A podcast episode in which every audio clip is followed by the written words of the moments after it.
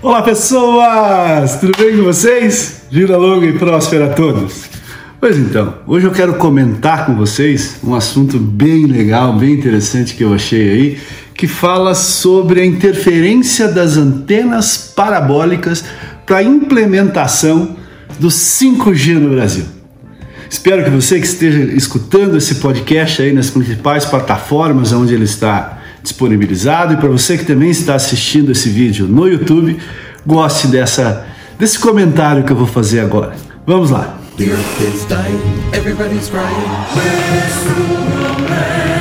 Pois então, as operadoras de telecomunicação e as empresas de TV e rádio no Brasil, elas estão aí entrando numa queda de braços aí por causa dos bastidores para poder impedir o 5G de interferir nos sinais de antenas parabólicas. Olha que absurdo o que está acontecendo no Brasil.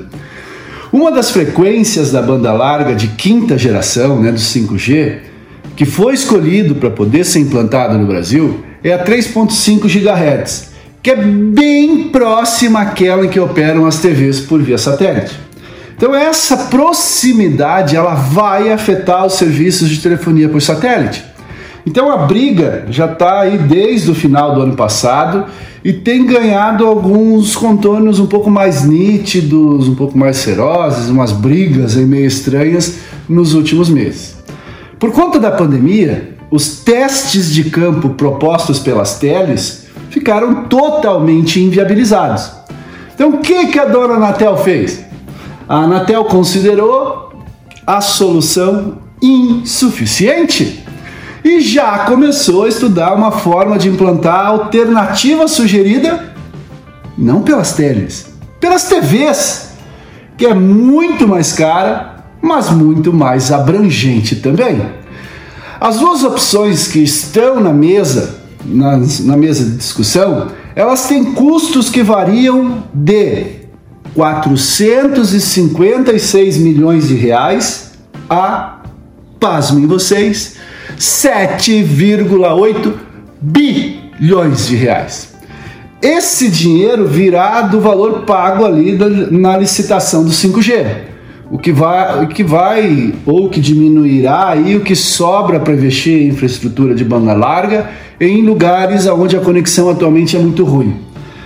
A escolha, portanto, é usar o dinheiro para ampliar a inclusão digital no Brasil ou manter uma operação considerada antiquada, que é a utilização das TVs com antenas parabólicas. Eu creio que é a mesma coisa se a gente comparar um supercomputador na minha mão e utilizar esse supercomputador como uma simples máquina de escrever. Porque a exigência de que a implantação da 5G ela deve resguardar as parabólicas partiu de uma portaria do Ministério da Ciência, Tecnologia e Inovação, antigamente ainda comunicações, agora não mais, né? Houve o desmembramento da área de comunicações. O que aconteceu em janeiro desse ano? A reportagem que eu tive acesso, ela tenta, sem sucesso, conversar com os representantes da pasta sobre o assunto, mas ninguém quer se pronunciar sobre isso. Para a Anatel, essa exigência limita a operação do 5G. É lógico. É como se a gente estivesse condicionando o acesso da sociedade a um supercomputador para poder proteger máquinas de escrever. Esse é o ponto que eu vejo. E eu questiono: será que essa política pública do governo é acertada? Vamos e venhamos, o governo de acertos atual tem muito pouco. Essa restrição, não no sentido pejorativo, mas no sentido matemático mesmo, ela foi imposta pela portaria da Anatel que define a política pública. A equação do 5G no Brasil está totalmente condicionada a uma restrição. Então, diferente das TVs abertas ou das, da telefonia celular, as TVs que utilizam antenas parabólicas elas não são um serviço de rádio, radiodifusão como o primeiro, nem de telecomunicação como o segundo. Elas são aí um ajambramento ou um arranjo que foi adotado pelo setor há muitos anos atrás para tentar ampliar o alcance de seu sinal a maiores distâncias sem implicar num custo maior. O sinal da TV aberta é captado pelas antenas parabólicas, ele é transmitido via satélite da central das afiliadas e retransmissoras que vai ali para as residências que compraram o equipamento. A solução é até barata, concordo, porque basta você ter um receptor e uma antena parabólica e pronto, você tem o um sinal de TV e isso acabou facilitando a adesão de muita gente. Como ele é enviado de um satélite que está a 35 mil quilômetros de distância, o sinal chega fraco e os equipamentos atuais já estão trabalhando no limite.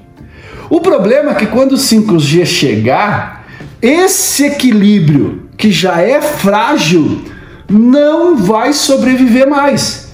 Isso por conta da proximidade dos sinais entre essa tecnologia e a TV por satélite. Os problemas de convivência aí vão ser enormes, muito mais do que já existem hoje. Porque o 5G vai exigir a presença de muitas antenas que vão acabar interferindo. Então, para evitar que um serviço atrapalhe o outro, foram feitas aí duas propostas que estão na mesa do governo para que o governo possa decidir. Uma que foi proposta pelas telefônicas e a outra que foi proposta pelas TVs e rádios. A proposta das empresas telefônicas: implantar nas antenas filtros que reduzam o ruído causado pelo 5G. Então, esses equipamentos nada mais serão do que receptores de sinal de satélite que ficam encaixados na ponta da haste que fica no meio da parabólica. Como é uma ação de mitigação de danos, ela seria voltada aos usuários mais vulneráveis do serviço. Então, na conta aí que as teles fizeram, isso vai custar aproximadamente 456 milhões de reais. Já nos cálculos das televisões, sairia aí em torno de 800 milhões de reais. Em contrapartida, a gente tem a proposta das TVs e rádios. Olha a proposta dos caras: migrar toda a transmissão de TV para antena, de antena parabólica para outra faixa de frequência. Isso atingiria todos os usuários do serviço e envolveria a troca de todos os aparelhos usados, seja do setup box, a maquininha lá de transmissão, até o filtro das parabólicas. Isso vai sair muito caro. As TVs estão estimando aí que ficaria entre 1,7 bilhão, enquanto as teles estão prevendo algo em torno de 7,8 bilhões de reais. As telefônicas estão apresentando aí como argumentos para a solução que as empresas do setor, a tecnologia já existente vai impedir a interferência e poderia ser aplicada só onde existia problema. Isso iria diminuir os custos de mitigação, que na prática vão ser pagos por alguém. Quem vai pagar? O governo. Além disso, as telefônicas não poupam críticas à manutenção de um serviço instável à custa dos outros. Pensa o seguinte: quando você migra para uma outra banda, você vai ter que levar 100% dos usuários do serviço junto. A mitigação vai, vai atuar onde somente houver interferência. Eu não sei se você já assistiu uma TV por satélite, mas quando chove, some o sinal. Eu aqui em casa durante muito tempo tive Sky, até o dia que eu me cansei e falei: chega, hoje é só streaming. Então a minha preocupação dentro dessa perspectiva é com a sociedade, que vai ter um custo muito maior para um serviço que apresenta uma instabilidade muito alta. Já as TVs e rádios, para elas, a migração é ideal, porque ela vai resolver o problema de uma só vez. Isso porque o avanço do 5G no mundo está levando o serviço a ser operado cada vez mais em faixas usadas no Brasil pelas antenas parabólicas.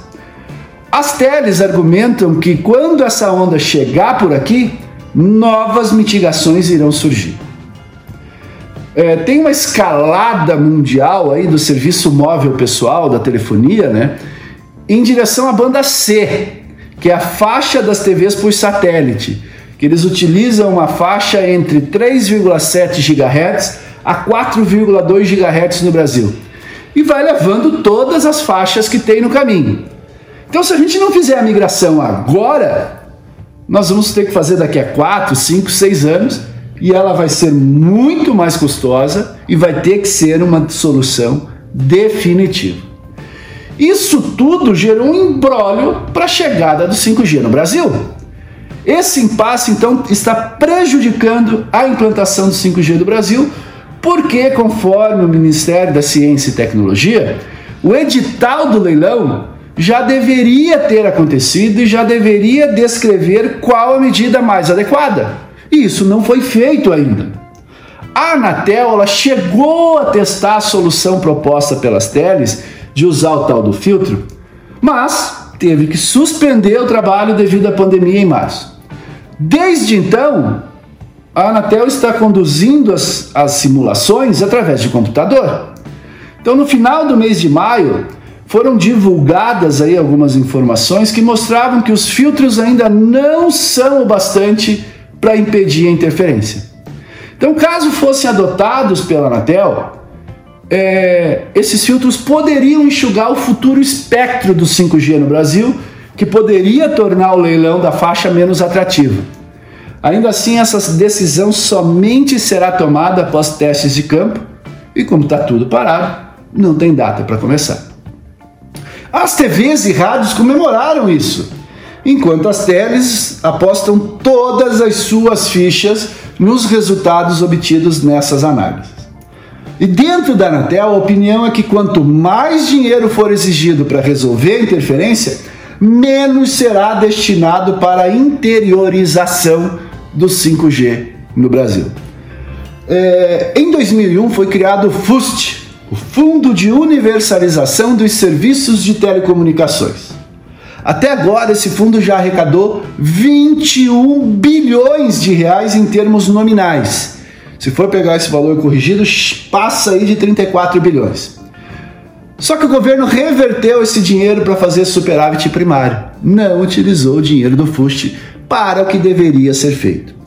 Então, para as teles, o leilão do 5G deveria ser ateado para depois da pandemia. A interferência nas parabólicas é apenas um dos problemas a se resolver antes da quinta geração da internet móvel desembarcar aqui no Brasil. Então eu consegui pesquisar algumas coisas aí. Um deles é a não criação da Autoridade de Proteção de Dados Pessoais, a NPD. É, tem ainda a questão dos problemas com instalação de antenas, o, a questão do direito de passagem, ainda também a questão da renovação das concessões da radiofrequência. Então nós já temos no Brasil um gargalo regulatório estrutural muito grande. Com a crise veio também a visão ainda mais difícil de longo prazo. Então o que está se comentando aí no mercado? Que é mais recomendável deixar baixar a poeira antes de pensar em trabalhar futuramente com o 5G. E aí nós no Brasil vamos ficar cada vez mais atrás em relação ao mundo no que diz respeito à telefonia celular. Então, aqui só um, uma visão geral do que está acontecendo nesse ambiente e algumas análises e algumas percepções minhas. Espero que vocês tenham gostado desse episódio. Fiquem bem. Eu acho que a gente se vê na próxima. Até mais, pessoas. Tchau, tchau.